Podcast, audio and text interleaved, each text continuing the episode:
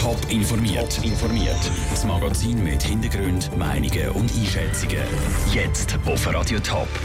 Was das Nein vom Zürcher Gemeinderat zu Olympischen Spielen im Kanton Graubünden auslöst und was Barack Obama als US-Präsident erreicht hat und was nicht, das sind zwei von den Themen im Top informiert. Im Studio ist Sandro Peter. Die Stadt Zürich wird sich nicht an der Kandidatur vom Kanton Graubünden für Olympische Winterspiele beteiligen. Der Gemeinderat hat gestern deutlich Nein gesagt. Der Entscheid zu Zürich ist im Bündnerland keine Überraschung. Aber was heißt der Entscheid für die Bündner Kandidatur? Peter Hanselmann. Die Antworten auf diese Frage könnten nicht unterschiedlicher sein. Fragt man im Kanton Graubünden bei den Gegnern der Kandidatur, dann ist klar. Ohne Zürich geht es nicht. Bei den Befürwortern tun es dann dafür anders. Es ist nicht so, dass die Kandidatur Graubünden und Partner mit oder ohne der Stadt Zürich stirbt oder nicht stirbt. Der Jürg Michel ist der Kampagnenleiter für die Abstimmung vom Bündner Ja zu Olympiakomitee. Das Nein aus Zürich sei keine Überraschung für sie. Das sei aber auch kein Problem für die Kandidatur. Das heisst ja erstens einmal nicht, dass Zürich überhaupt draußen ist. Wir können nach wie vor die Anlagen brauchen. Wir können auch Alternativen außerhalb der Stadt Zürich. Das haben wir in unserem Konzept drin.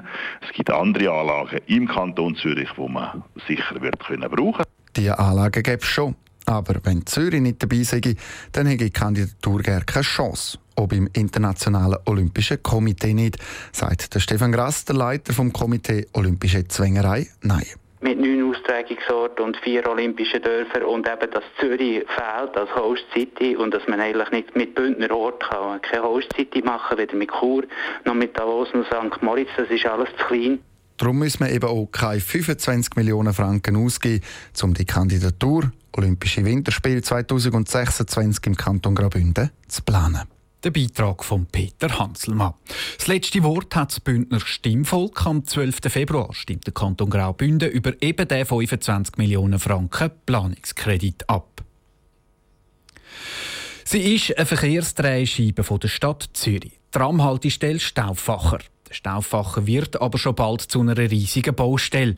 Ende Jahr fahren längere Tram durch den Stauffacher, darum muss die Haltestelle umgebaut werden. Caroline Dettling war dabei, wo der Stadtrat seine Pläne vorgestellt hat. Das Einzige, was bleibt an der Tramhaltestelle Stauffacher, sind Bäume. Die Haltestelle wird komplett erneuert, sagt der Stadtrat Filippo Lütenegger. Der Ursprung ist natürlich Tramgleis, die müssen ersetzt werden. Dann haben wir das neue Tram, das auf der Seite kommt, auf der anderen Seite vom Stauffacher, wo man muss die Kapphaltestelle machen, also Verlängerung von der Tramhaltestelle, weil es ein langes Tram gibt. Das gibt grosse Arbeiten und dann eine bessere Aufenthaltsqualität mit dem Gärtli-Bezug oder mit dem Park von der Kille. Der Vorplatz von der Kille St. Jakob wird auch gänzlich umgebaut. Für den ganzen Umbau hätte es am Stauffacher 16 Bäume weniger sollen geben. Das hat für grossen Unmut gesorgt. Jetzt ist die Stadt bei diesen Plänen aber nur mal über Bücher gegangen. Wir müssen nur noch elf Bäume fehlen, wo es einfach nicht anders geht. Und dann aber alle wieder ersetzen. Das heisst, wir werden am Schluss einen Bestand statt irgendwie 20 Bäume nur noch haben, haben wir neu wieder einen Bestand von 36 Bäumen. Und das ist natürlich gerade in so einer Situation, Stauffachen, wo es natürlich im Sommer wahnsinnig heiß wird, aber die Hitzeinseln entstehen, ist das ein riesiger Qualitätssprung. Im April startet die Bauarbeit am Stauffacher. Ein Verkehrschaos wird laut Filippo Lüternegger aber nicht erwartet. Wie der Grossumbau beim Bellevue werde auch die Haltestelle Stauffacher ohne grosse Verkehrseinschränkungen über die Bühne gehen. Caroline Dettling. Neben dem Stauffacher gibt es in Zürich dieses Jahr etwa 140 Baustellen. Eine davon ist zum Beispiel auch die Tramhaltestelle Zentral.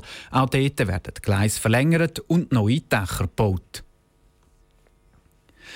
Er ist der erste schwarze Präsident in der Geschichte der USA. Morgen ist die Zeit von Barack Obama im Weißen Haus fertig. Er übergibt sein Amt an Donald Trump.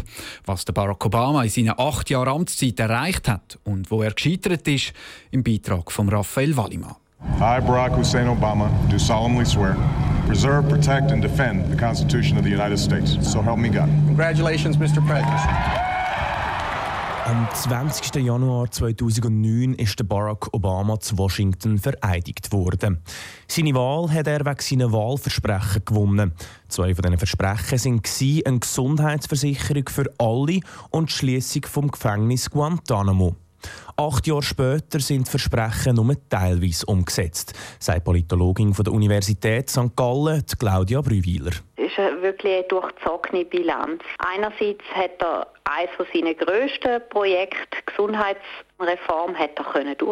Außenpolitisch ist es wesentlich durchzogener. Beispielsweise die Schließung von Guantanamo ist dann gescheitert. Der Barack Obama hat halt auch unter einer Mehrheit von Republikanern im Kongress gelitten, wo häufig gegen seine Vorschläge gestimmt hat.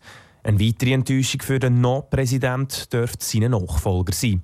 Donald Trump wird die Gesundheitsreform höchstwahrscheinlich wieder über den Haufen schmeißen.